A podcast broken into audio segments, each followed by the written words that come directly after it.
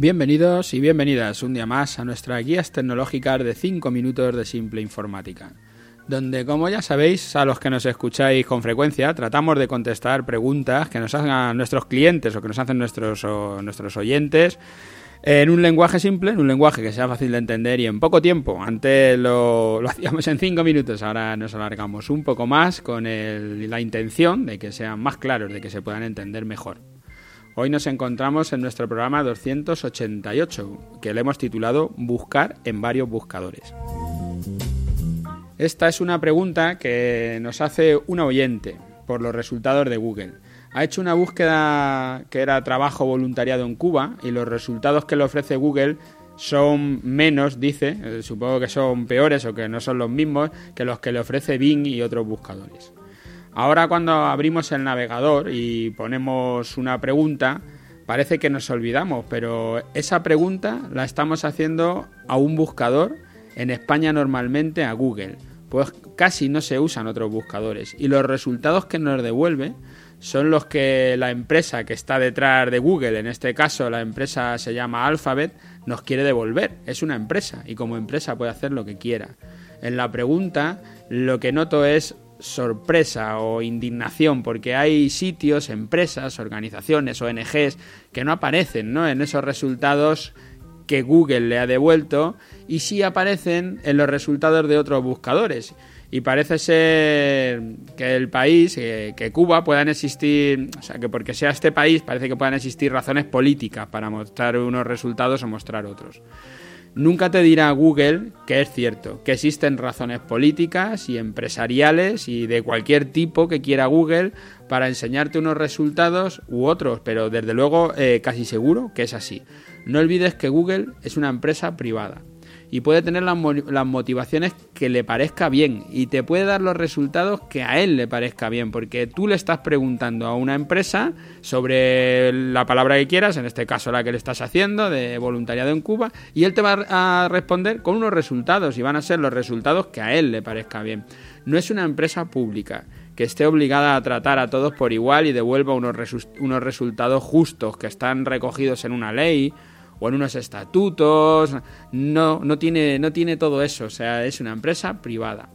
Todo lo contrario, el algoritmo de Google es un algoritmo que es secreto, que no lo conocen ni los empleados de la compañía. Piensa que viven, y viven bien, de los resultados de ese algoritmo y si alguien lo, lo copia, pues perderían sus ingresos. Cualquiera podría hacer lo que hacen ellos si tuviera su, su secreto, su algoritmo. Aunque te parezca mentira, la, la, compañía ha dividido el algoritmo en, en, distintos departamentos, en distintos grupos, y hay un grupo que lleva a tres de las variables de, de, búsquedas y cómo devuelve los, los, resultados. Otro grupo que lleva otros tres, otro otros tres.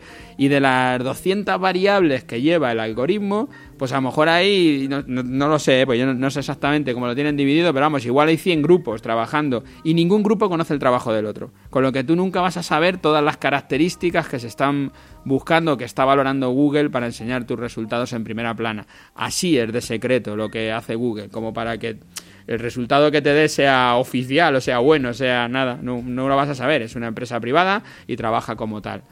En Rusia, el buscador más utilizado es Yandex, no utilizan Google, y en China es Baidu.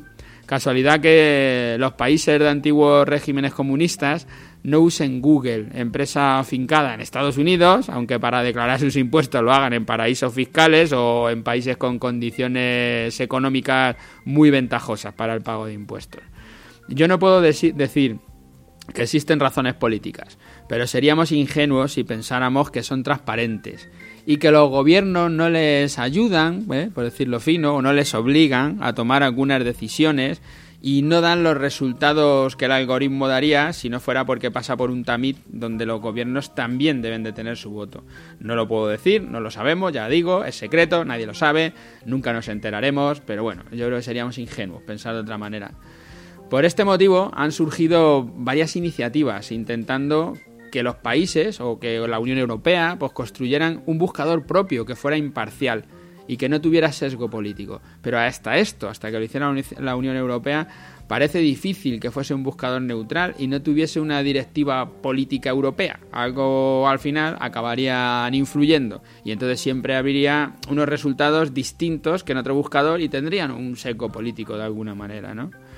Mi consejo para cuando estés haciendo búsquedas de países o de eventos políticos que no estén bien vistos en los Estados Unidos, si es Google el que utiliza mayoritariamente, que no estén bien vistos por cualquier motivo, es que uses algún metabuscador. Un metabuscador es un buscador que usa varios buscadores o motores de búsqueda a la vez para mostrar los resultados. Y así puedes ver por varios resultados sin tener que estar comparando como has hecho, ¿no? Entre la búsqueda de Bing, la búsqueda de Google, la búsqueda de, que hayas utilizado, ¿no? De los motores de búsqueda.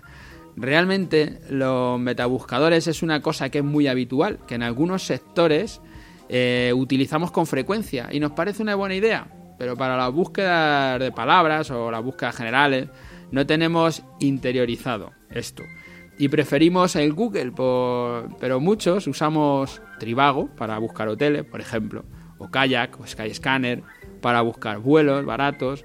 También usamos para la búsqueda de seguros o la usamos para la búsqueda de proveedores de internet. Bueno, hay muchos metabuscadores. Supongo que ahora te han venido a la cabeza varios, ¿vale? Para que, para que entendáis que, es una, herramienta frecuente el, metabuscador, no es una cosa ahí rebuscada y algo que me estoy sacando yo ahora con, por friki de internet, que no, es una cosa que, que usamos con frecuencia.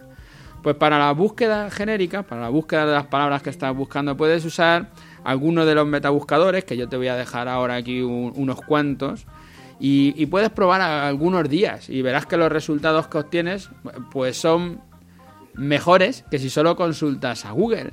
Y de paso, pues le estás dando un mensaje a Google. No estás solo, trátanos bien, podemos cambiar de buscador.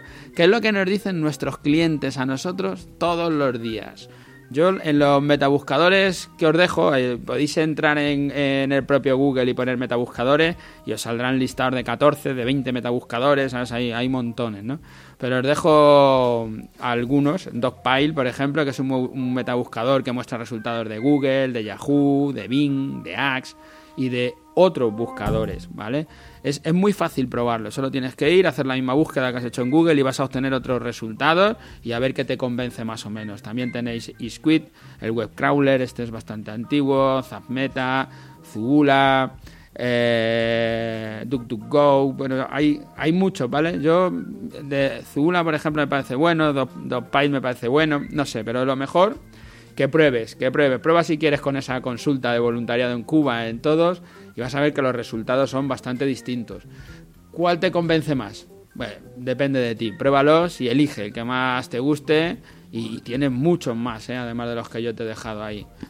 Hasta aquí hoy nuestro programa. Espero que te valga la respuesta y que te haya sido un poco de utilidad, que pueda que te pueda valer para algo. Y a todos los que nos escucháis también, os pueden valer para otras cosas, no solo por temas políticos, sino también por otros temas.